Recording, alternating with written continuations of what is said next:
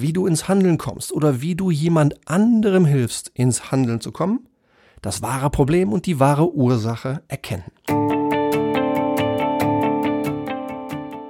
Ja, ihr Deutschen, ihr habt ja eine so facettenreiche und blumige Sprache.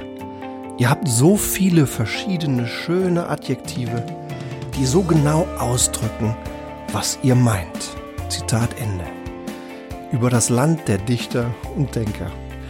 So oder so ähnlich sind Sätze, die ich immer mal wieder höre von englischen oder amerikanischen Freunden, die die, mal, die Variationen und die Facettenreichheit unserer deutschen Muttersprache loben. Und da ist vielleicht auch was Wahres dran. Ich glaube, Varianten können wir ausdrücken in der deutschen Sprache. Wir haben auch zum Teil sehr lange Worte in der deutschen Sprache.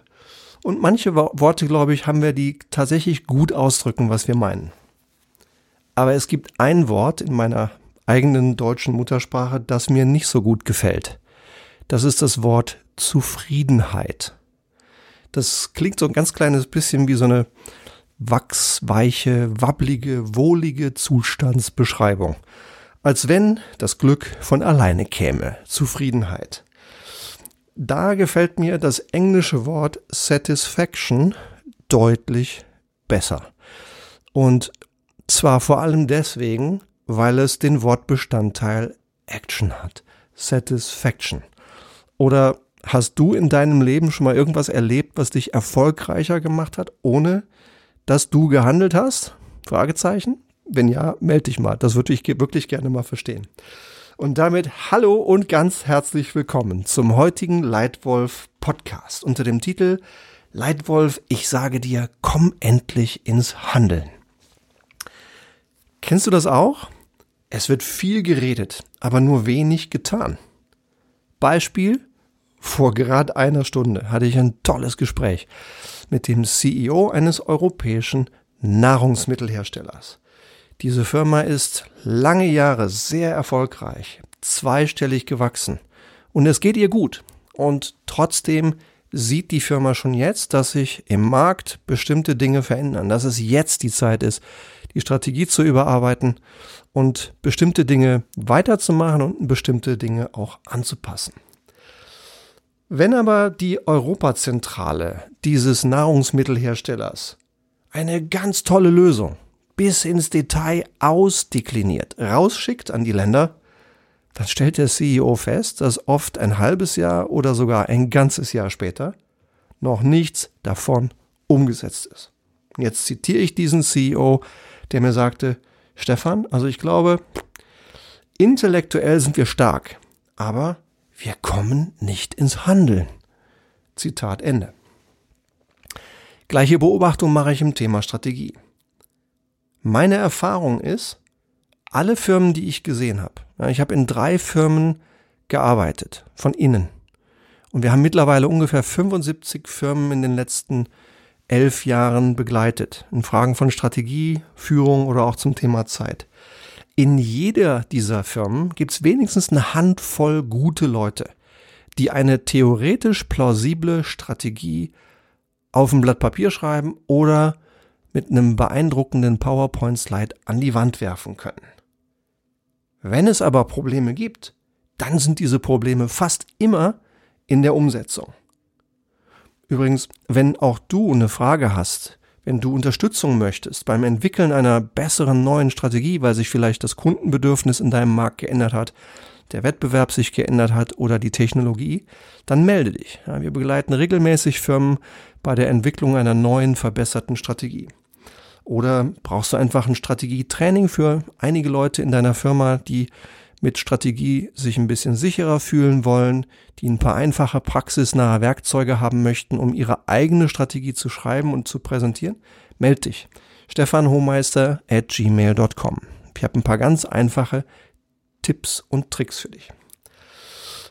Wechseln wir mal die Ebene. Gehen wir mal auf die Ebene des einzelnen Menschen. Auch da ist es sehr wichtig, ins Handeln zu kommen. Ja?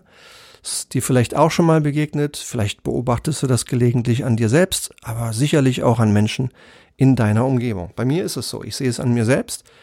dass ich manchmal nicht genau das tue, was ich eigentlich für richtig halte. Da hält mich noch irgendwas ab und ich sehe es auch in meiner Umgebung. Ja, da sind Menschen, die eigentlich wissen, was sie tun müssten, aber sie tun nichts oder sie tun etwas anderes. Warum ist es so? Und was kannst du als Leitwölfin oder Leitwolf tun, um anderen zu helfen, ins Handeln zu kommen? Tipp Nummer eins: Das wahre Problem und die wahre Ursache erkennen. Beispiel.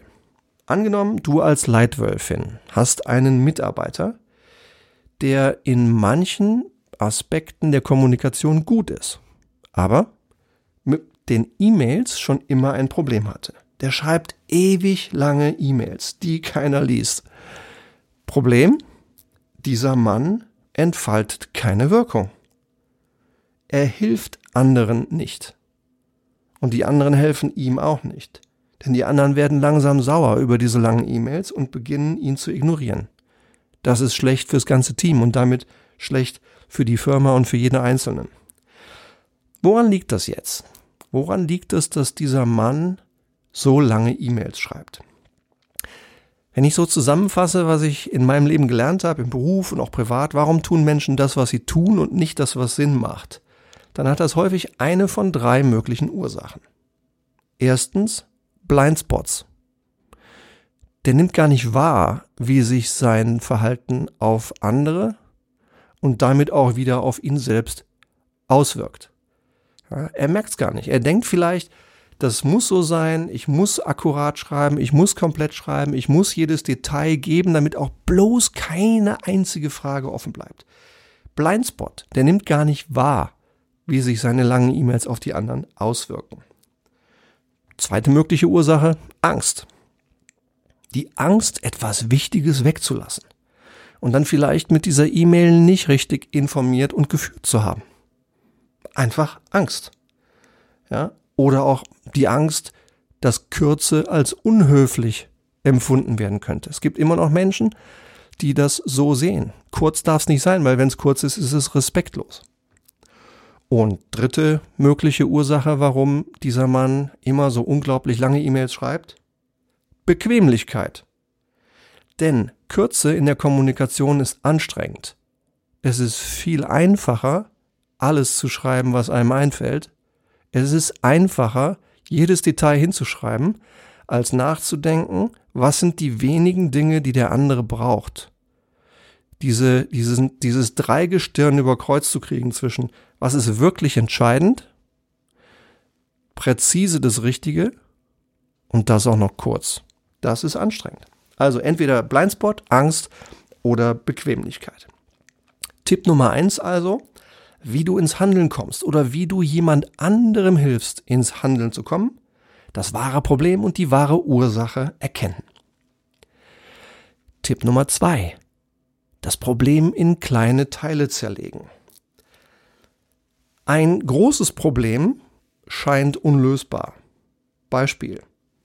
Wenn du mir sagst, Stefan, du musst mal deine Kommunikation verbessern, dann ist das ein mega großes Feld. Und das kann sein, dass mich das geradezu überwältigt, dass sich das deswegen für mich geradezu unlösbar anfühlt. Denn wo fange ich denn an? Bei Kommunikation ist ja, ist ja fast alles. Es ist hilfreich, in so einer Situation das Problem anders zu rahmen.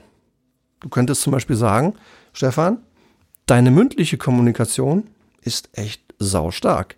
Wenn du präsentierst, bist du richtig gut. Wenn du Analysen schreibst, bist du auch stark. Aber im Schreiben von kurzen E-Mails, da hast du noch Potenzial. So, jetzt reden wir über was ganz anderes.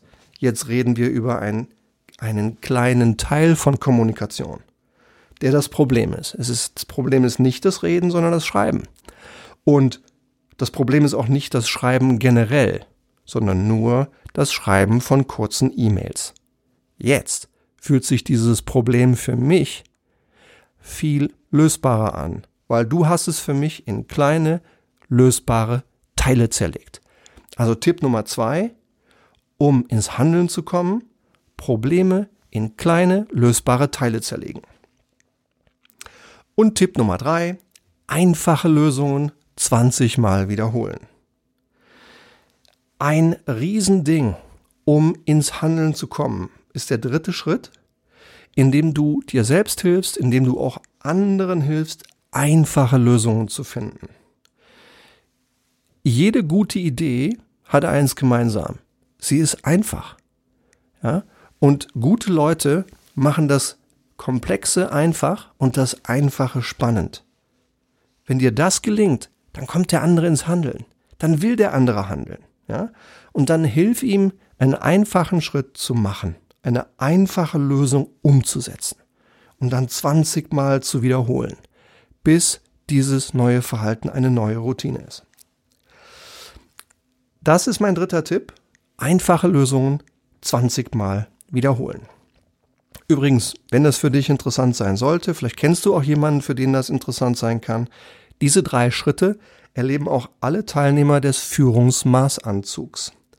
Das ist ein datenbasiertes, maßgeschneidertes Leadership Coaching Programm, das über sechs bis zwölf Monate geht und meist von Abteilungsleitern bis zu CEOs gebucht und genutzt wird.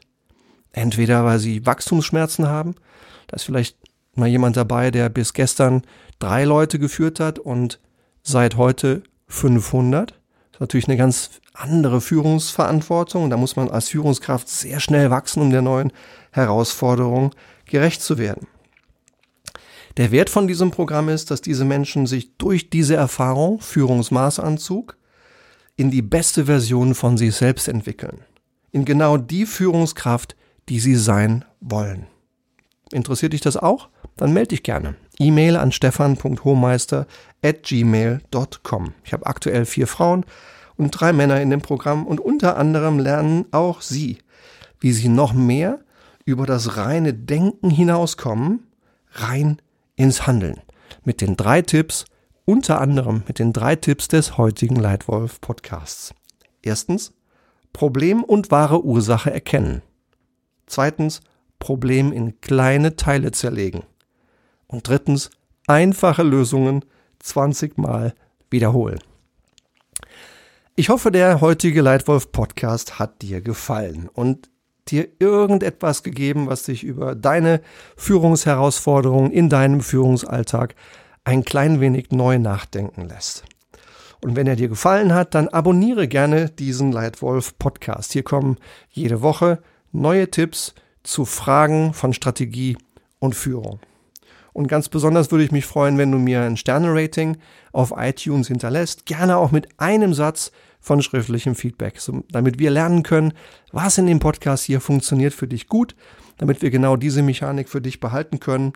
Und falls es irgendeine echt wichtige Frage gibt zu Strategie, zu Führung, zum Thema Zeit, die in den bisherigen Folgen, wir sind mittlerweile bei ungefähr 160 Folgen, noch nicht beantwortet ist, dann sei so gut, schreib mir eine Nachricht, weil vielleicht wird deine Frage der Titel des nächsten Leitwolf Podcasts.